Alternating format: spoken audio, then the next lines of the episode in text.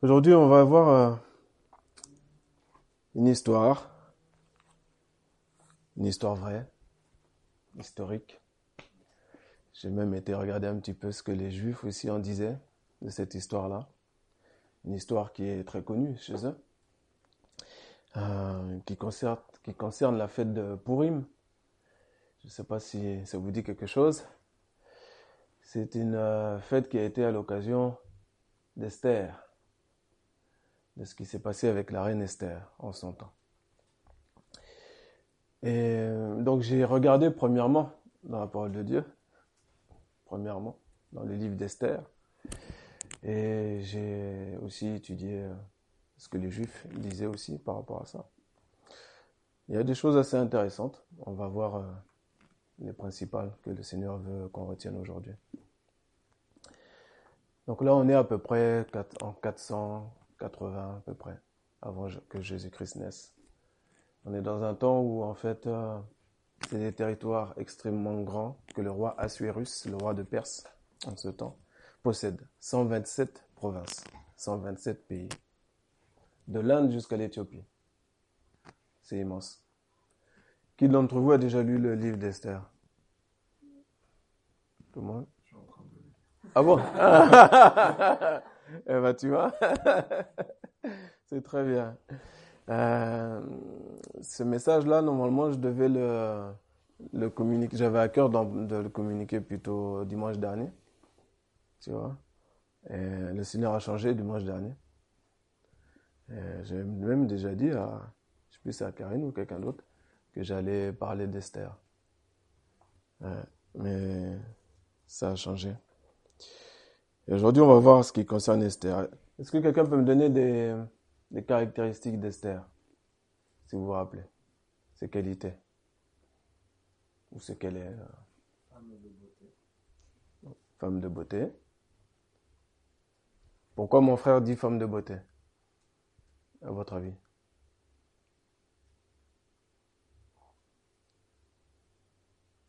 Parce qu'il l'a lu. C'est très simple des fois mes questions, mais c'est pas pour rien. Il le dit parce qu'il l'a lu. Et quand il l'a lu, il l'a cru. Il le croit, donc il parle. c'est très simple. Donc effectivement, c'est une femme de beauté. Qu'est-ce qu'on a d'autre encore? Il y a huit chapitres. Hein. On va pas lire les huit chapitres, mais on va lire quelques versets, je vous rassure. mais euh, est-ce que vous vous souvenez? Sans regarder.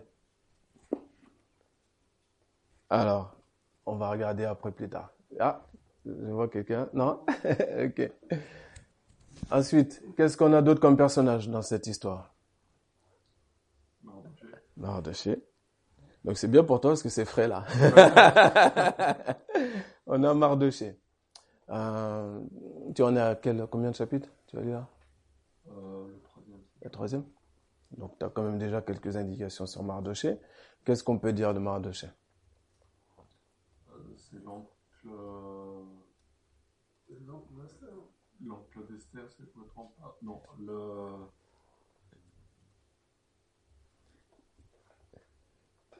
Tu es presque.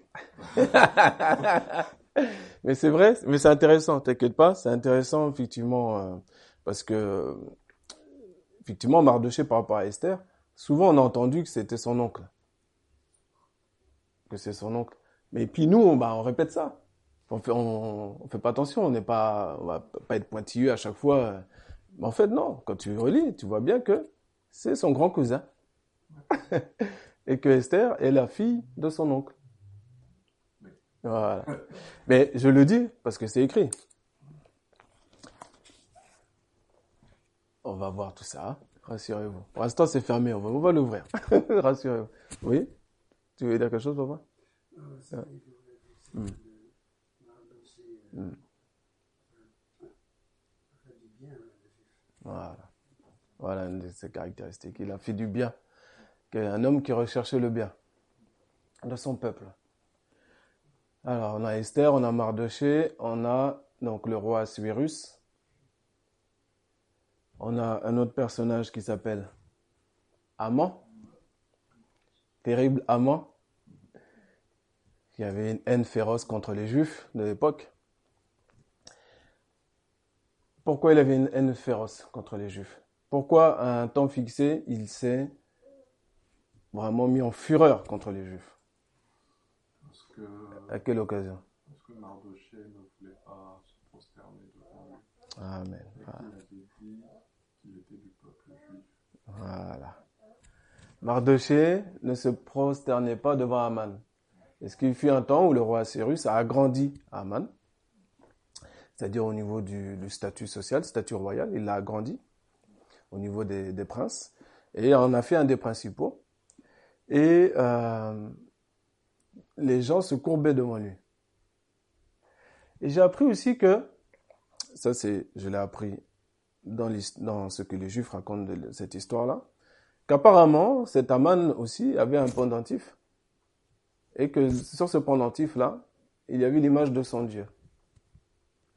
Donc forcément, Mardoché étant un homme pieux, ça n'allait pas l'incliner d'autant plus à se prosterner non seulement devant un être humain, mais aussi devant l'image d'un Dieu qui n'est pas le Dieu de Mardoché. Donc c'est un temps, euh, c'est un temps très trouble en fait, hein, où euh, parmi les multiples temps troubles que les Juifs ont connus, car Dieu s'est choisi un peuple. Ce peuple a été tantôt il écoute, tantôt il écoute pas, tantôt rebelle, souvent, beaucoup de morts. Pourtant, Dieu veut faire du bien à ce peuple-là pour qu'il soit un étendard, un peuple étendard, et qu'il montre la gloire de Dieu, qu'il montre l'intelligence, la sagesse à travers ce peuple-là, et que toutes les nations suivent ce peuple-là. C'est pas que Dieu a fait du favoritisme par rapport aux Juifs. Ça n'a rien à voir. Dieu est beaucoup plus intelligent, plus grand que ça en science, en sagesse. Mais il a un plan bien précis. De la même manière que quand Dieu a amené Jésus sur la croix, c'est pas euh, pour maltraiter Jésus. Son fils unique, bien-aimé. Celui à qui il a dit, j'ai mis en lui toute mon affection. Il a un plan. Tout comme il avait un plan pour Jésus, pour la résurrection du troisième jour et pour la foi en nous. De la même manière, il avait un plan pour ces juifs-là. Mais ils n'ont pas écouté, ils ont été durs d'oreille. Et ils ont été promenés, déportés ça et là, détruits. Et ils ont toujours eu euh, des problématiques avec les dieux étrangers des peuples euh, qui étaient à côté d'eux. Bien souvent, il y avait des mélanges. On leur disait de ne pas se marier avec le- les femmes des peuples étrangers et eux, ils se mariaient. Et donc, les femmes incitaient leurs maris ensuite à adorer les dieux étrangers. C'est pas que Dieu a quelque chose contre ces femmes-là, de manière précise. C'est simplement qu'il sait ce à quoi, ce qu'elles vont faire derrière. C'est juste ça. Dieu est très juste. C'est pas un tyran, c'est pas euh, il, il- simplement il sait ce qu'il fait. C'est très différent. Et il veut notre bien. Donc il a parlé au peuple d'Israël assez longuement, assez longtemps, pour lui donner les instructions, la loi, le doigt de Dieu lui-même écrit sur les tables. Et un petit reste a survécu. Et tout le reste s'est rebellé. Mais parmi ces petits restes-là, comme au temps de Mardoché, au temps d'Esther, il y avait quand même quelques juifs pieux. Pieux, c'est-à-dire qui ont une, relation avec Dieu. Donc là, on est sous la loi, on est dans l'Ancien Testament. Donc Jésus-Christ n'est pas encore venu. Donc la relation, elle se fait à travers ce que Dieu dit, ce qui est écrit dans la loi, qu'est-ce qu'il faut faire? Donc les juifs pieux, ils recherchent, ils s'enquèrent de savoir qu'est-ce que Dieu veut qu'on fasse, comme Esdras, comme Néhémie. Et ils veulent plaire à Dieu. Ce ne sont pas des, personnes qui vont le faire de manière à ce qu'ils puissent recevoir des honneurs, comme les pharisiens du Nouveau Testament, mais ils veulent vraiment sauvegarder ce qu'ils savent, ce qu'ils savent qui est vrai, qui est juste, et donc ils s'enquèrent de la parole de Dieu. Et donc, plus tu veux vivre pieusement pour nous en Jésus-Christ, plus tu seras persécuté d'une manière ou d'une autre. Et pour le juif pieux, même sous la loi, c'est pareil. Si un juif ne veut pas se prosterner devant un autre homme, en l'occurrence Amon, il sera persécuté. De la même manière que les amis de Daniel, qui ne voulaient pas se prosterner devant la statue du roi, ont été jetés dans la fournaise. Cependant, la mort même n'a pas de pouvoir sur nous, tant qu'on demeure en Christ. Les trois amis de Daniel sont sortis de la fournaise.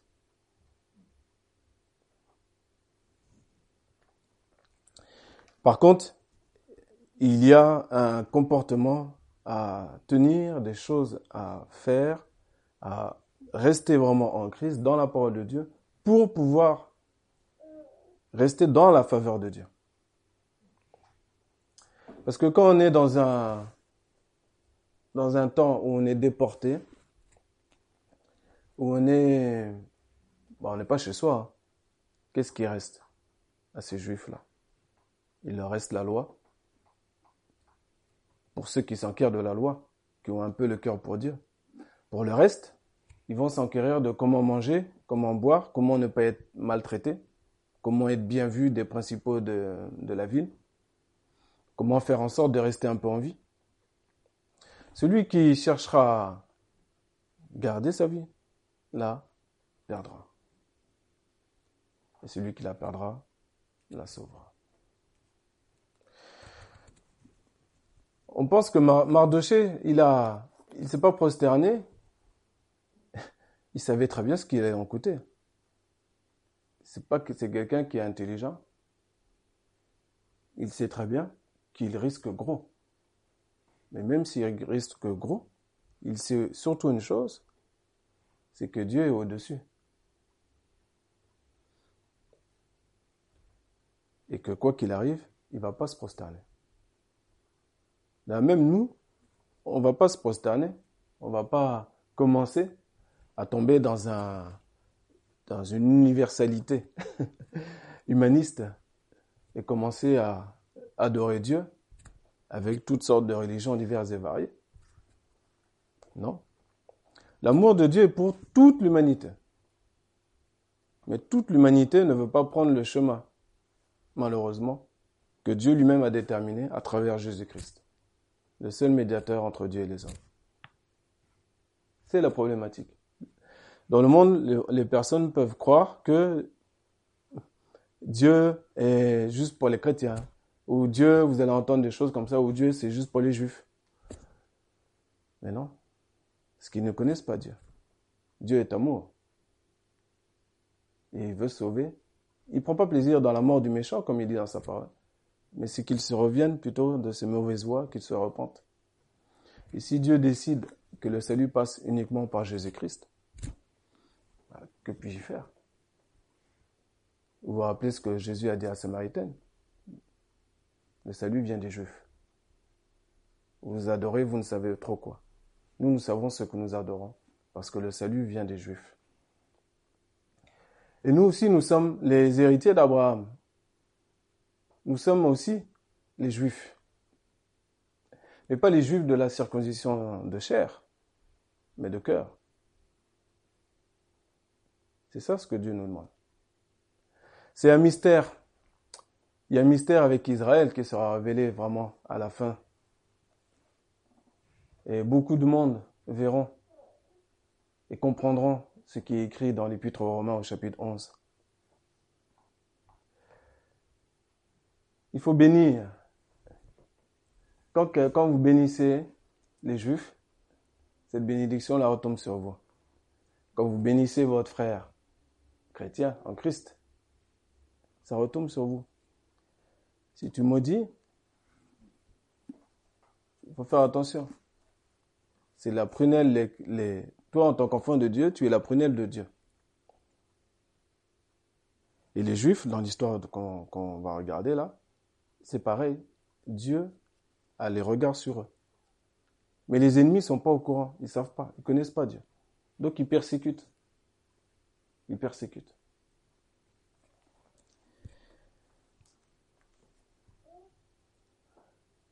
il y a un autre personnage. Quel autre personnage on a, on a oublié Qui est intéressant dans l'histoire?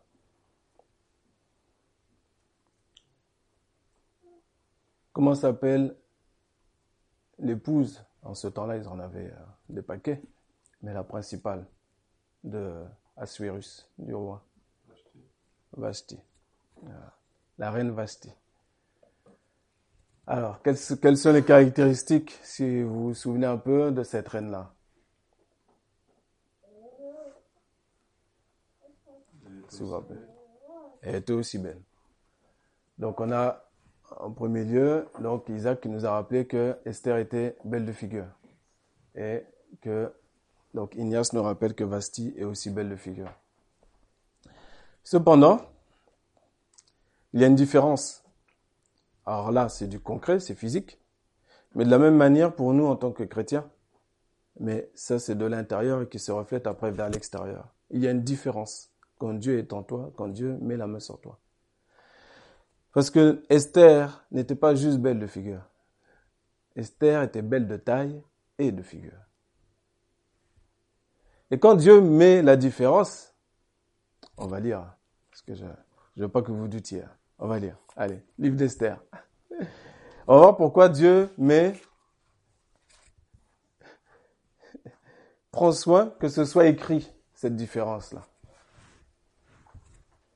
Hmm? Le livre d'Esther se trouve après le livre de Néhémie, avant le livre de Job.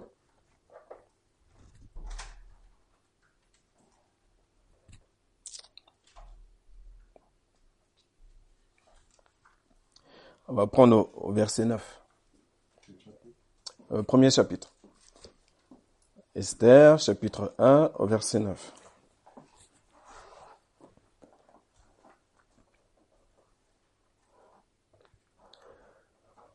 Donc on est après un temps où le, le roi, j'ai appris que c'était une coutume aussi, ça permet aussi de, quand tu as 127 pays à diriger, ça permet d'acheter aussi la paix et la tranquillité. Et donc à des temps donnés, tu, fais un grand festin et tu fais des dons. C'est une époque c'était une coutume chez eux. Tu fais un grand festin, tu fais des dons et tu invites les principaux. Et c'est ce qu'a fait son mari Assuérus, le roi. Et la reine a fait la même chose au verset 9. La reine Vasti aussi fit un festin pour les femmes de la maison royale du roi Assuérus.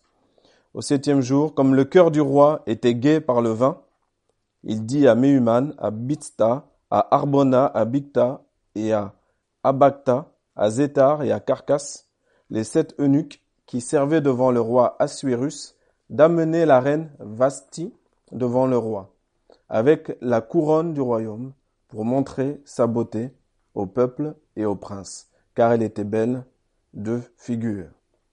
Mais la reine Vasti refusa de venir à la parole du roi, transmise par les eunuques, et le roi se mit fort en colère, et sa fureur s'embrasa en lui.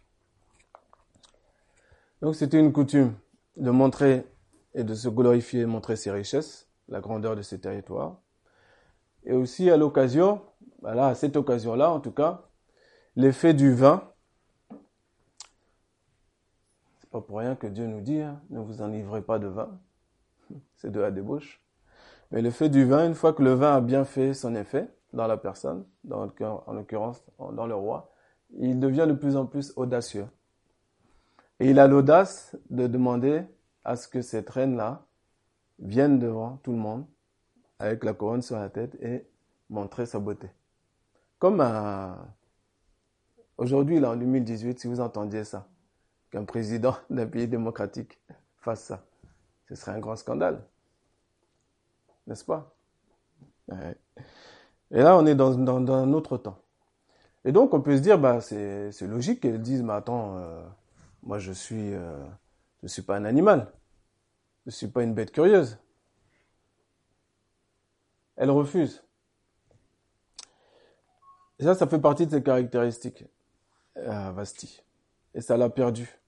Elle est rebelle. Ça l'a perdue. Elle a été destituée après cet affront-là. Il y a des manières de faire. Elle aurait pu euh, se plaindre auprès de son mari après. Mais elle, elle l'a fait tout de suite. Et nous, on pourrait dire, bah oui, bah elle a raison quand même. Euh, c'est pas, c'est pas top quoi.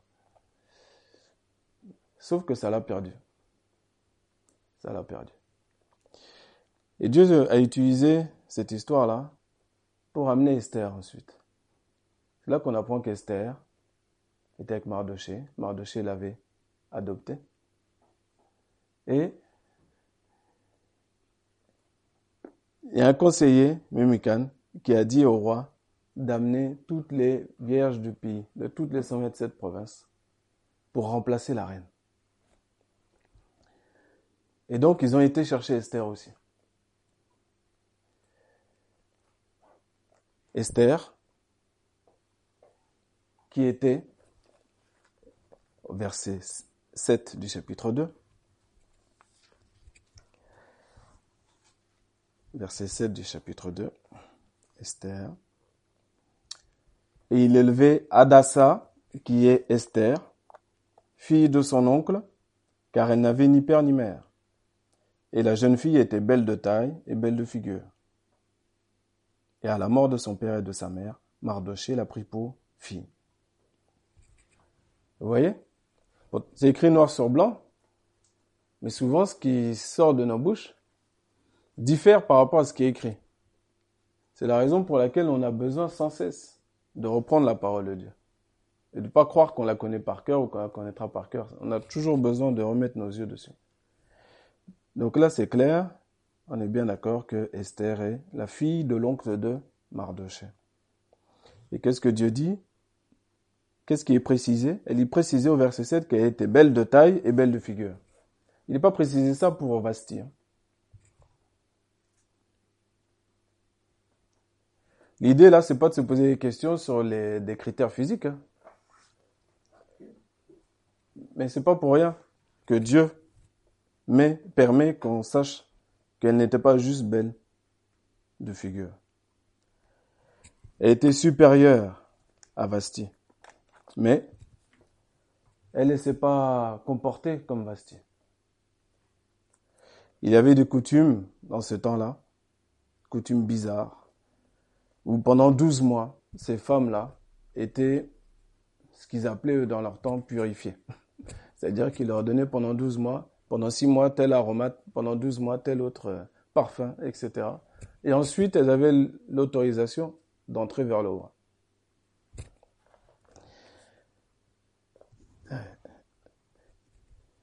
La purification par l'extérieur.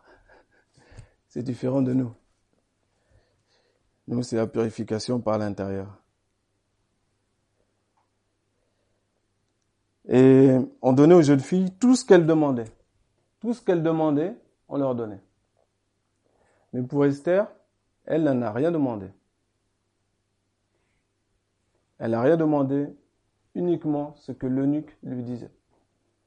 Elle n'a pas donné son identité juive, parce que Mardoché lui a dit de ne pas le donner. Esther a écouté. Esther, parmi sa caractéristique intéressante, c'est qu'elle écoute. Elle est obéissante, elle écoute. Non seulement Mardoché, mais aussi l'eunuque, le gardien des, filles. Elle a écouté.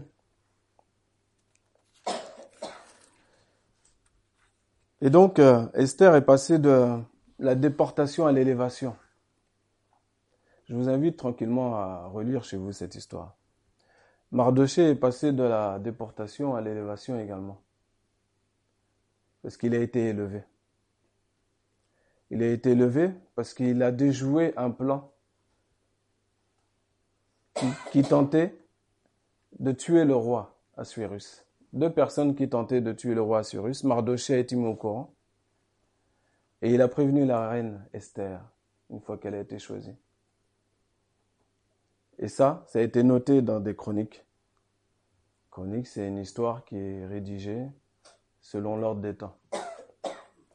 Et chaque royaume avait ses chroniques. Nous aussi, on a les chroniques dans la Bible. Et c'est écrit, c'est gravé. Cet homme-là a sauvé la vie d'Assuérus. Dieu, Dieu l'a élevé. Dieu l'a élevé. Il s'est abaissé par le jeûne et la prière quand il a entendu que Aman voulait détruire tous les juifs parce qu'ils ne s'étaient pas prosternés devant lui. Il a été dans un grand cri amer, nous dit la parole de Dieu. Il s'est revêtu du sacre et de la cendre. Il a jeûné, non seulement pour lui, mais pour son peuple. Et Esther en a fait de même. Au départ, elle n'a pas était, euh, elle a eu peur, c'est normal. Elle a eu peur pour sa vie, parce qu'elle pouvait pas, c'était pas le temps où elle entre auprès du roi.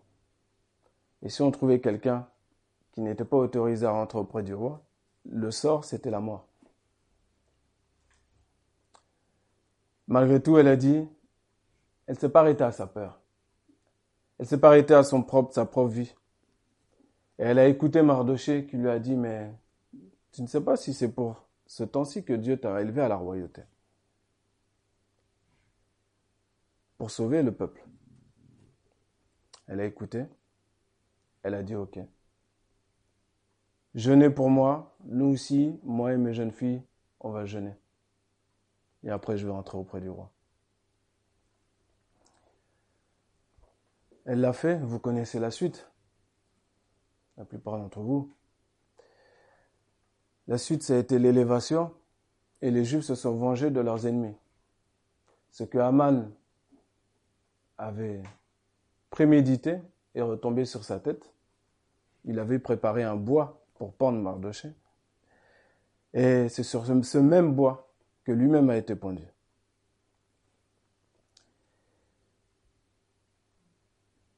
Mardoché a été élevé très haut, le second après le roi. Il est passé du sac de la cendre à l'élévation la plus haute du pays, juste après le roi. Maintenant, pour nous aujourd'hui, en 2018, on pourrait se dire, bon, c'est bien, c'est une histoire ancienne, à quoi ça va me servir moi aujourd'hui?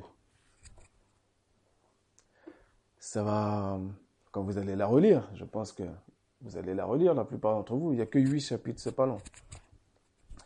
Donc vous allez retirer encore l'instruction, l'Esprit de Dieu va vous révéler encore d'autres choses.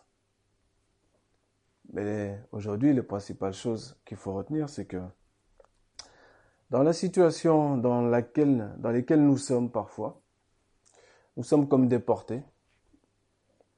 Ça peut être dans un travail, ça peut être dans quelle que soit la situation, où tu vas être méprisé, tu vas être euh, même persécuté, quoi. Et pendant ce temps-là, il y a un comportement à avoir. Il faut on ne peut pas s'en sortir tout seul. Esther et Mardoché, ils n'étaient pas tout seuls. Il faut avoir les bons réflexes. Ils ont jeûné, ils ont prié. Pour passer de la déportation à l'élévation, quand tu es persécuté, il ne faut pas avoir le comportement de Vasti, de rébellion. Elle pouvait faire autre chose que se rebeller. L'humilité précède la gloire. L'orgueil précède la chute. Vasti et Aman. Malheureusement, cette parole a été accomplie pour eux.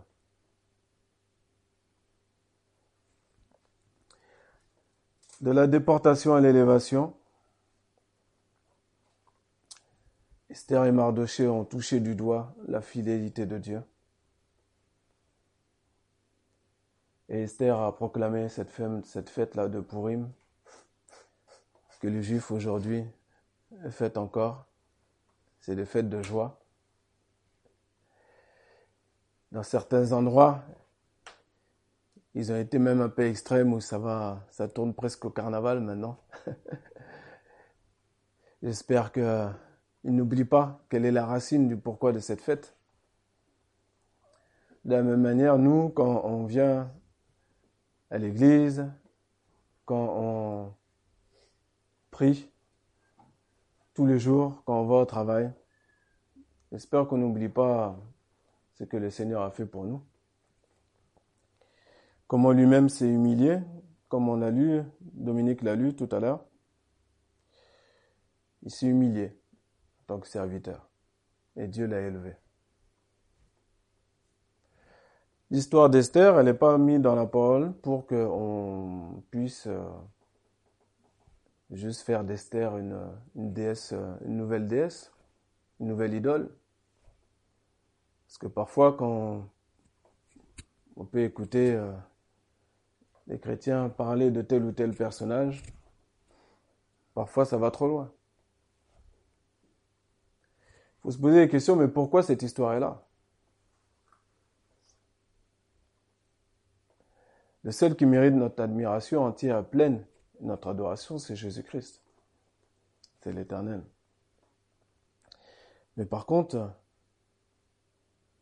on voit que si je me comporte comme Esther, si je me comporte comme Mardoché, si je ne comprends pas aujourd'hui pourquoi mon frère me parle de cette histoire-là, je le saurai dans la suite. Pourvu que mes oreilles aient bien été ouvertes, pourvu que moi-même j'aille lire cette histoire. Pas dans deux mois, trois mois, très rapidement. Et vous allez voir le comportement qu'on doit tenir lorsqu'on est déporté. Alors nous, je ne souhaite pas la déportation, bien sûr, mais la persécution, on peut la vivre aussi, d'une manière ou d'une autre. La persécution, elle a parfois plusieurs euh, couleurs. Hmm? Pour l'instant, on n'est pas venu euh, pour nous couper la tête, comme dans certains pays. Mais la persécution peut se nommer laïcité, peut se nommer euh, de différentes manières. Ça dépend. Maintenant, le Seigneur nous dit ce matin simplement que dans ces temps-là, où on est persécuté, tu seras élevé si tu écoutes ma voix, si tu, devant le méchant, si tu retiens ta bouche, si un garde est mis devant ta bouche, si on met en pratique toutes les paroles de Dieu, on aura les fruits de cela. On aura les fruits. Mardoché et Esther ont touché du doigt la fidélité de Dieu. Et Dieu n'est pas un homme pour mentir. C'est une grâce inouïe qu'on a. Et il faut vraiment, euh, sans cesse, quelle que soit la situation, ne pas oublier la parole de Dieu. Ne pas oublier comment Dieu veut qu'on se comporte.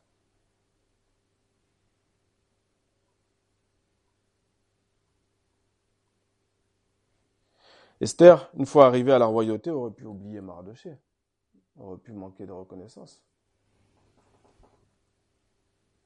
Mais elle a été éduquée par son père adoptif. Elle n'a pas oublié tout ce qu'il lui a éduqué, cet homme pieux. Vous avez connu des gens, une fois qu'ils montent en grade, même au travail, juste un tout petit grade, ils vous oublient ou ils vous méprisent. Hein? Même pour un petit grade, les, uns et les autres se marchent dessus. Nous, il ne doit pas être euh, de même parmi nous. Notre Seigneur, il nous a dit, si quelqu'un te fait du mal, fais-lui du bien. Quelqu'un te persécute, prie pour lui. Ça, c'est le chemin de la nouvelle alliance. Ça, c'est la manière de faire de Dieu. Ça, ce sont des choses que bien souvent on a entendues, mais en vérité, combien de fois ça a été mis en pratique? Alors, assez de, plaintes, assez de questionnements, assez de toutes sortes de choses qui n'ont pas lieu d'être. Regardons plutôt, est-ce que la manière dont je gère l'épreuve, est-ce que je la gère à la manière de Dieu? Est-ce que je réponds comme Dieu veut que je réponde? Est-ce que j'agis comme Dieu veut que j'agisse?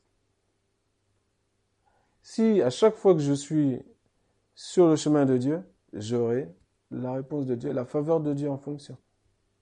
Toujours. Dieu a exalté sa parole au-dessus de tout son nom. Ce qu'il a dit, il l'accomplit. Ça, c'est clair.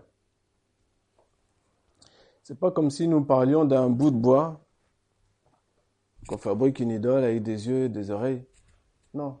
Il y a des yeux qui ne voient pas, a des oreilles qui n'entendent pas. Il y a un nez qui ne sent pas.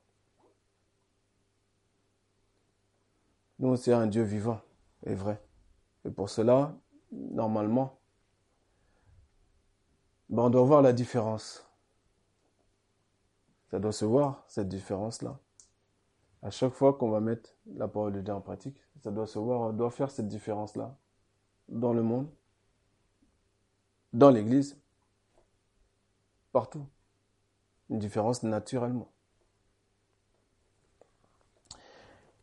Et Dieu nous passera de la déportation à l'élévation, de l'humiliation à la gloire. À partir du moment où on agit comme il veut qu'on agisse. Prions le Seigneur.